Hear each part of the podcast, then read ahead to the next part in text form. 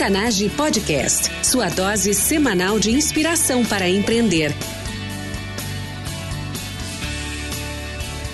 Com você, time Octanage, Vinícius Faquineto e André Piazza.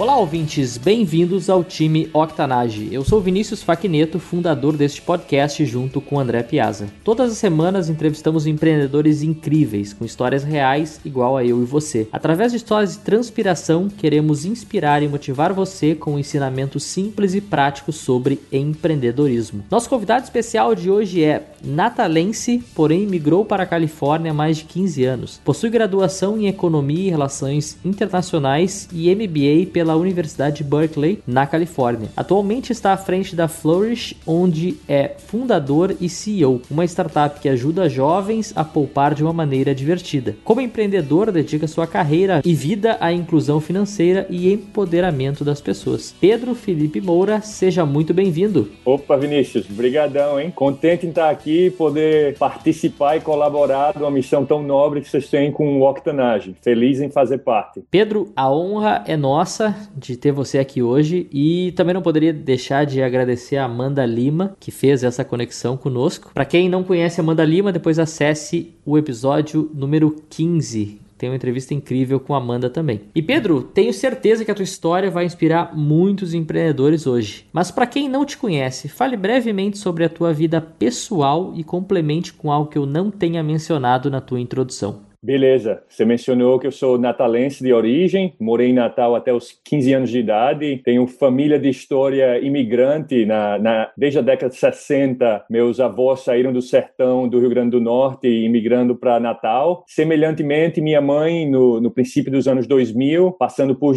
por dificuldades econômicas, a gente terminou saindo de ser uma pequena, pequena empresária, dona, dona de uma farmácia, pegou as malas e saiu para os Estados Unidos para viver o sonho americano americano. Então, limpamos casas, entregamos jornais, fizemos um pouco, um pouco de tudo para poder ter acesso a, uma educação e, e, poder sair da dificuldade financeira que passávamos. Tem, tem uma história de a história de imigrantes já vem já vem há muito tempo e dei sorte de cair muito próximo do Vale do Silício e ter acesso a uma educação e um, uma visão de patamar mundial bem bem jovem. A maior parte da minha família está no Brasil. Nesse momento eu moro aqui na cidade de Berkeley, Califórnia. Sou casado casado com a Keila, tem uma, uma cadela que se chama Boba, e aqui minha irmã mora próximo também.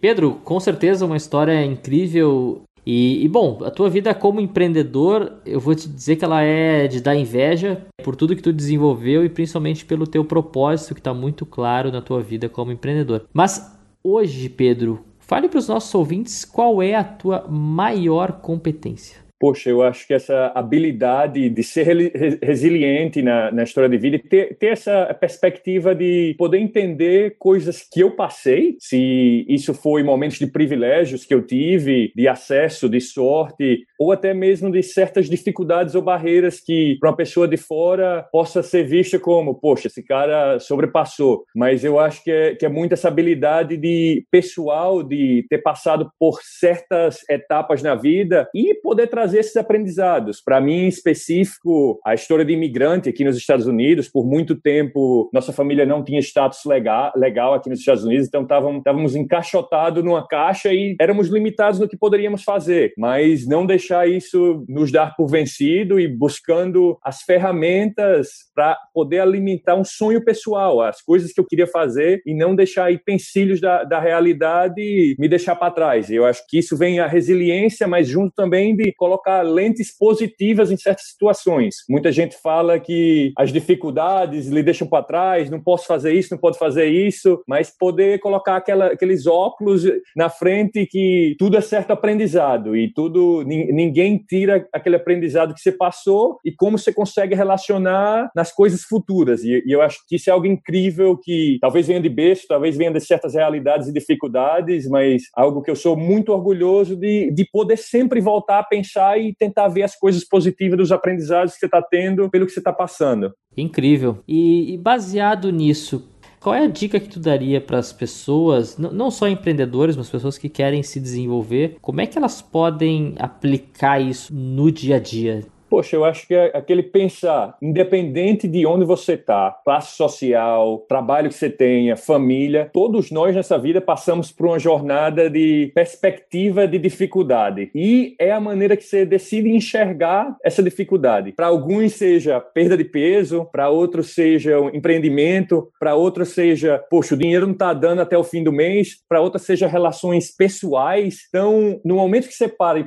e para para pensar e recebe que todos nós estamos passando dificuldades, dificuldades diferentes, e terminamos a querer enxergar, querer motivar, ajudar a pessoa ao próximo, no lugar de trazê-lo para baixo, querer criar aquela empatia com as pessoas do seu lado, para mim em específico é, poxa, se eu paro num restaurante e ter aquela conversa com, com o garçom e entender, pô, como é que tá seu dia? Não é aquela educação, e aí, e aí, beleza, tudo bem? Não, é parar e entender, pô, como é que você tá? O que é que tá acontecendo? Querer tratar as pessoas como, como seres humanos. No final do dia, quando se aceita que todos nós passamos por dificuldades e todos nós tem, temos momentos de privilégio na nossa vida, você termina mudando paradigmas. E, e para mim é isso: é, poxa, todo mundo ao meu redor tem, tem dificuldades. Se é que tem certa dificuldade médica, pessoal, psicológica, e você para para pensar e querer entender e ajudar, termina uma ferramenta muito poderosa. Você termina vendo, eh, começando a, a enxergar o seu ecossistema de uma maneira totalmente diferente. Com certeza, acho que ser positivo, positividade é um exercício diário. Não é uma ferramenta que tu usa, não é um livro que tu lê. Tem que fazer todo dia, um pouquinho. Mas é como tudo na vida, aquele, aquele hábito, né? Tipo, no começo parece algo muito estranho. Você fala, poxa, não sou eu, eu não sou assim. Mas aí depois vira uma ferramenta que vira você. É como, tipo, os seres humanos, quando você é jovem, você começa a fazer muita coisa que você nunca fez. E você escolhe os hábitos que você tem. O que acontece é quando crescemos, chegamos a certa idade, a gente tem aquela resistência à mudança. Então, Exato. o que é estranho é, poxa, eu tenho 40 anos, 30 anos, o que seja. Eu, pessoalmente, tenho 31, mas aquela mentalidade de querer continuar aprendendo e mudando vai ser estranho no começo, mas depois você vira, vira hábito, vira aquele entusiasmo contagiante para as pessoas que estão ao seu redor. Sem dúvida, sem dúvida. E, Pedro, falando sobre a Flourish, qual é o grande problema que vocês resolvem?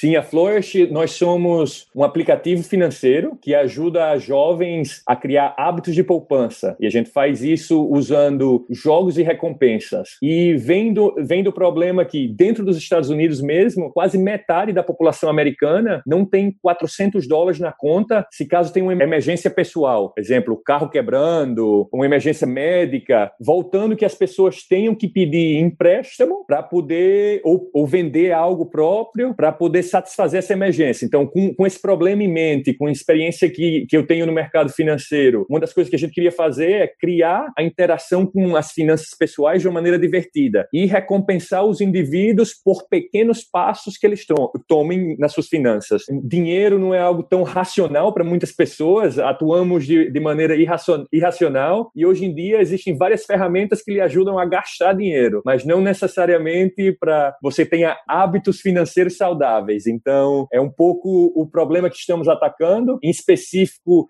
estamos olhando a população imigrante dentro dos Estados Unidos, a população latino-americana, que talvez os produtos bancários não falam para eles, não constam com sua necessidade, não, não estão ajudando. Então, pegamos um nicho específico e decidimos entender bem as dificuldades que eles passam. Uma, uma dificuldade que eu mesmo passei quando estava aqui navegando o sistema financeiro e é algo que queremos atacar. Queremos dar aquela peace of mind, como fala em inglês, a, aquele sentimento que você tem o suficiente ali caso alguma coisa, alguma coisa aconteça. E não, não estamos falando em, milho, em milhões de dólares na sua conta, estamos falando você tem um pezinho de meia, caso tenha uma emergência, não, não tenha que partir para um cartão de crédito, para um agiota ou outra, outra opção. Excelente. É, com certeza a gente tem que entender um pouco dos números, mas acho que não deve ser muito diferente no Brasil, pelo menos aqui no Reino Unido é o número é o mesmo também. Muda, muda um pouco, né? A dificuldade de interactuar com dinheiro é a mesma em qualquer lugar do mundo, é algo bastante psicológico, a maneira que você vê, você vê dinheiro no dia a dia. No Brasil, os dados vão mudar em termos de bancarização, vão, vão mudar um pouco, mas queira ou não, no final do dia, produtos financeiros são feitos para classe média, média alta e são feitos por pessoas de classe média, média alta. Então, o entendimento da pessoa do dia a dia ali não existe quando os produtos estão sendo criados. Então, para mim, isso é, isso é muito importante você ter bem o consumidor em mente e para a gente é uma população que não está sendo servida. Aqui a gente está escolhendo a população imigrante que para os bancos eles não são tão importantes. Quando você pensa no Brasil, talvez essa população mude um pouco quem são, quem não são, o tipo de trabalho, mas a dificuldade em acessar produtos financeiros ainda existe. Os bancos dentro do Brasil não estão localizados em certas comunidades. Você vive em certa comunidade, você tem que pegar dois ônibus para chegar numa agência. Então, com acesso à tecnologia, como é que você pode faz, fazer que esses produtos falem para a população que o sistema não foi feito para eles? Então, eu acho que muda um pouco os dados no Brasil, mas o problema aí no, na sua raiz continua sendo o mesmo. Com certeza. Incrível, incrível. O Brasil também carece desse tipo de educação e, e produtos direcionados né, para para as comunidades. E bom, falando da tua vida como empreendedor, conta pra gente qual foi o teu pior momento ou o momento mais difícil como empreendedor e o que que tu fez para superar esse momento.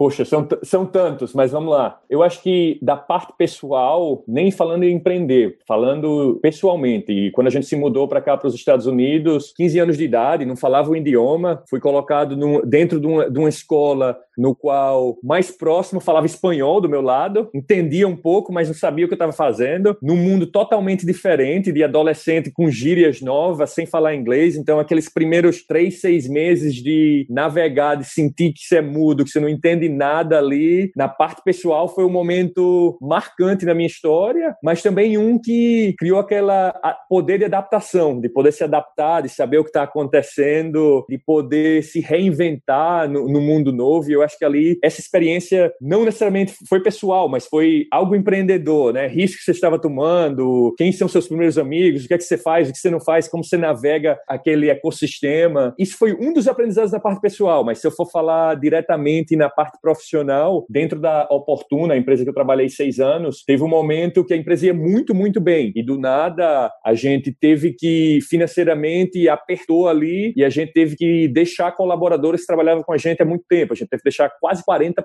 do, dos colaboradores, teve que demitir por questões financeiras e questões fora do nosso controle da operação. Então, para mim, ali você vê pessoas que construiu a empresa junto contigo, que estão ali no dia a dia batalhando, que acreditam na missão e por coisas fora do seu controle, você ter que deixar terminar aquela relação, foi algo muito difícil. Eu, pessoalmente, tive que deixar ter conversa com 30 colaboradores que ali ajudaram a construir a empresa, que naquele momento a gente não podia continuar trabalhando junto. E para mim aquilo ali foi um dos momentos mais difíceis. Como um jovem, nunca, talvez, tinha terminado uma relação laboral com um outro empregado e em uma semana ter que demitir 30 empregados que construíram ali com você tudo que você, tudo que você tinha naquela empresa, por questões fora do seu controle. E para mim aquilo ali deixou bastante aprendizado. E, e falando do teu momento de epifania, para de fato começar a Flourish, fala pra gente como isso aconteceu. Não, não vou dizer como é que tu transformou uma ideia em algo real, mas como é que aconteceu realmente esse momento, essa mudança de sair de uma carreira, não vou dizer corporativa, porque de certa forma tu também estava empreendendo, mas para assumir esse risco realmente do teu negócio. Fala pra gente essa história. Poxa, aí eu, não, não é só ideia, né? Ideia, ideia é parte disso. Eu tento colocar um frame, colocar uma palavra de qual é o problema que se quer resolver. E eu estava numa posição da minha carreira no qual tive a sorte, trabalhei duro, de, de ter certa experiência e ter visto o impacto que você pode ter com produtos bem desenhados para uma população que não tem acesso. Você pode fazer coisas incríveis. E essa tinha sido minha experiência no Oportun. E eu estava numa posição, queira ou não, privilegiada de, de tomar certos riscos, de poder investir em mim mesmo. Então eu queria parar e pensar um pouco que outros produtos essa população não tinha acesso ainda. Pensando nisso, começar a contar a história do que, qual era o meu propósito, o que é que eu queria fazer, conhecendo pessoas que se alinhavam a esse propósito. Dentro da, da universidade, tive a oportunidade de conhecer várias pessoas que iam fazer coisas brilhantes, mas não compartilhavam aquele propósito de querer ajudar a população imigrante dentro dos Estados Unidos e pensar em como isso pode ser expandido para o Brasil, para a América Latina. Então, encontrando pessoas que queriam entender melhor o problema, que queriam passar tempo ali tentando buscar soluções para essa comunidade, que tinha muito claro, porque é muito, hoje em dia é muito fácil se distrair com algo brilhoso na sua frente. Você pode. Existem tantos problemas no mundo que você se distrai rapidamente. Então, buscando pessoas que tinham aquele mesmo propósito, dentro da universidade a gente começou a incubar a ideia. Então, nesse momento eu ainda tinha trabalho, trabalhava 100%, mas comecei a querer entender melhor o ecossistema, como as partes se conectavam, sair na rua para falar com as pessoas, entender no dia a dia deles ali como eles estavam resolvendo o problema. E chegou um momento que eu olhei para o lado, olhei para o outro, minha cofundadora, a gente trabalhava muito bem junto, resolvendo problemas, a gente se complementava na maneira que a gente abordava certas situações e, poxa, a gente não tinha um produto bem resolvido, a gente tinha, sabia que tinha ali uma área que a gente queria atacar e tinha muita oportunidade e ali a gente começou a fazer iterações. Então, vem mais ao redor de qual era o problema que você queria resolver, o que é importante para você, porque vão ter altos e baixos. Vão ter pessoas que acreditam em você e vão ter momentos que 5, 10, 20 investidores vão falar: não, o que você está fazendo é loucura, não tem como ter dinheiro aí, não tem como ter um modelo de negócio. Mas se você acredita na missão e começa a passar mais tempo ali, para mim foi muito nítido e claro quando você tinha conversas com jovens que estavam tendo dificuldade acessando. Eu mesmo me lembrava das situações que eu tinha. Então, juntando esses dois ali, eu falei: poxa, alguém tem que fazer isso e eu quero ser parte das pessoas que estão criando essa inovação. É inevitável, foi, teve bastantes estudos que você faz, mas não é até que você entra na piscina e começa a nadar que, que as coisas começam a acontecer. Bom, Pedro, vamos para o nosso jogo rápido agora. O que lhe inspirou a empreender? Poxa, mi, minha mãe, por si, a história da minha família é, é algo incrível. Éramos sempre empreendedores e não, não sabia, não usávamos essa palavra. E, e ver a batalha tida de, desde meus avós de sair do sertão, sair de uma fazenda com 10 filhos e vir para a capital para trabalhar de porteiro, andar de bicicleta por toda uma cidade e chegar no trabalho para dar, dar uma melhor educação para as filhas dele é algo incrível. E vendo a mesma coisa que a minha mãe fez, de sair de Natal para vir, queira ou não, empreender, empreender, limpar casa na Califórnia, são, são pessoas que me inspiram. E, e para mim, essa superação de, de querer ser amanhã melhor que hoje, hoje melhor que ontem, é, é, é algo incrível e, e, trabalhar no que você acredita. Então, para mim, isso é o que me inspira. Qual a dica mais valiosa que você já recebeu? Poxa, luta pelo que você acredita e não, e não esquece de retribuir de onde você veio. Qual o hábito pessoal e diário que mais contribui para o teu sucesso? Café conta? fora, fora, fora, a brincadeira do café, eu acho que trata as pessoas como, como, seres humanos, trata todo mundo como você quer ser tratado e no seu dia a dia você, você termina tendo relações muito mais calorosas. O que você, como empreendedor, não pode viver sem? Poxa, o café de novo? Não, fora a brincadeira, outra vez, eu acho que o sistema de apoio que você tem ao seu redor, que vai desde a sua família, a seus parceiros de trabalho, a colaboradores, e o sistema de apoio que você monta, se são investidores, pessoas que acreditam em você como empreendedor, isso é a coisa, sem dúvida, o mais importante. Dica de uma ferramenta ou recurso online para empreendedores e por quê? Poxa, eu já, já falaria Flourish, mas não está disponível ainda no Brasil. Nesse momento é, é uma prática nova que eu tenho. Eu estou usando um aplicativo de meditação, o Headspace, algo que no mundo de hoje é incrível. Você tem que fazer exercício, tem que fazer várias outras coisas, mas sua mente tem que ser treinada e tem que ser libertada. E a quantidade de, de ferramentas de informação que tem de todo lado e você passar treinando ali sua mente é algo totalmente novo que eu estou aprendendo, venho fazendo no, no, no último mês e já tenho visto vários resultados. O aplicativo que eu uso é o Headspace, não sei se está disponível em português ainda, mas tenho certeza que tem algo parecido por aí. Excelente. Eu já usei,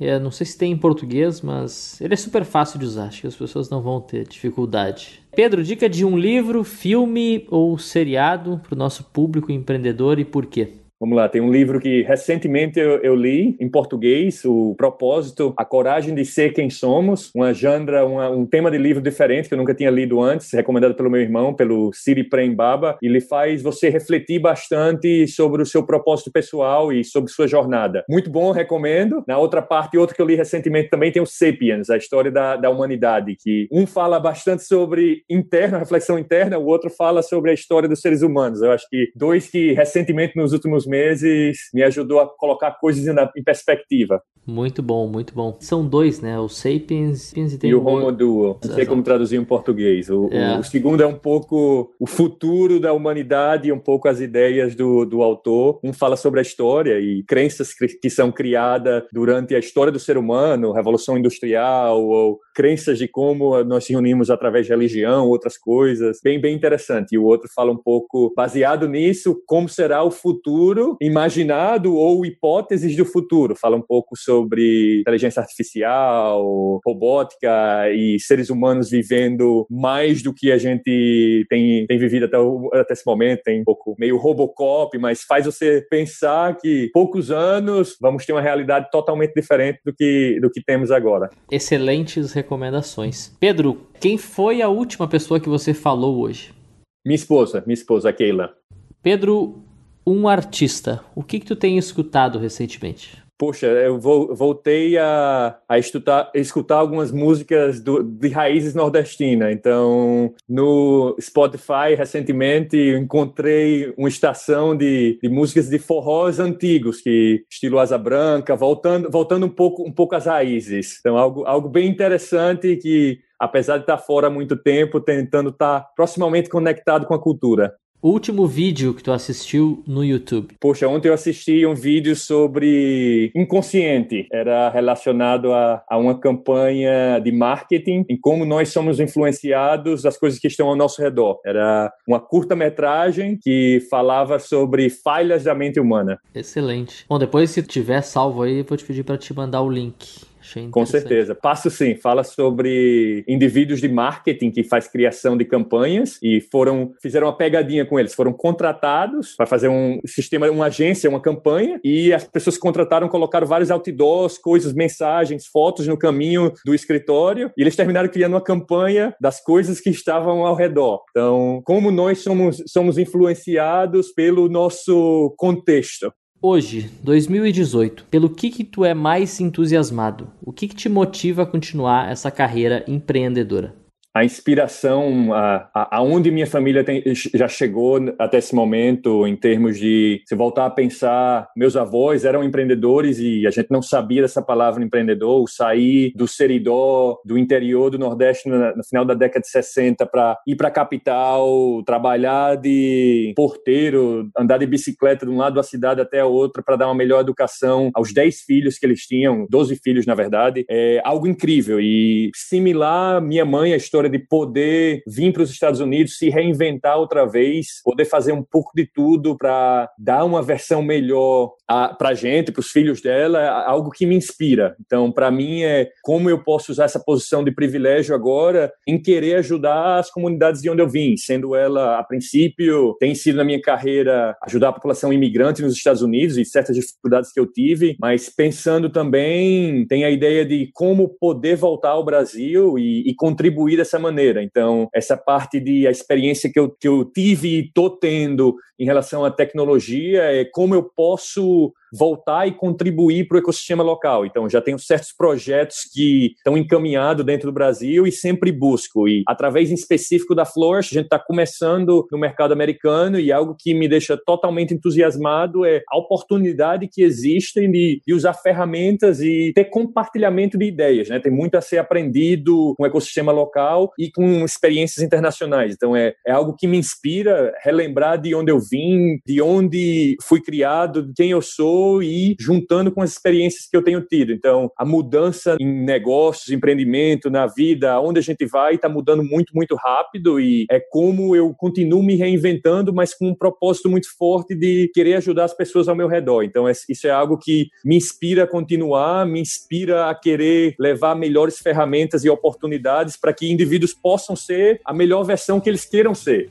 Pedro, para finalizar, qual a dica de ouro para os nossos ouvintes? Poxa, vão ter muitas pessoas que vão dizer não, vai em frente, acredita no teu propósito, na tua missão, no que o teu estômago, o teu coração tá falando, que no final essa jornada que você tá passando aqui é para você, é para as pessoas ao seu entorno, acredita no que você está fazendo. Se você não acreditar, as pessoas ao seu redor não vão. Então, começa contigo mesmo. Time Octanage. Nós somos a média das pessoas com quem mais convivemos. E hoje vocês estiveram aqui comigo e com Pedro Felipe Moura. Acessem octanage.com e lá vocês encontrarão tudo que nós mencionamos nessa entrevista: links, ferramentas, dicas e tudo mais. Para conectar com Pedro, acesse octanage.com/comunidade e crie seu usuário. Você poderá interagir diretamente com ele e com todos os nossos convidados e ouvintes. Nos envie dicas e perguntas e faça parte desse time. Tuas dúvidas podem ajudar muita gente. E não esqueçam de curtir o Octanage nas redes sociais. São novos episódios todas as semanas com histórias incríveis para quem quer empreender ou aprimorar ainda mais o seu negócio. Pedro, muito obrigado por estar aqui conosco e por ter compartilhado a tua história com os nossos ouvintes. Poxa, o prazer é todo meu, incrível. Passou muito rápido, que deixou com um gostinho de quero mais. Com certeza nós vamos fazer mais uma. Pedro, mais uma vez, muito, muito obrigado. E time Octanage, até a próxima!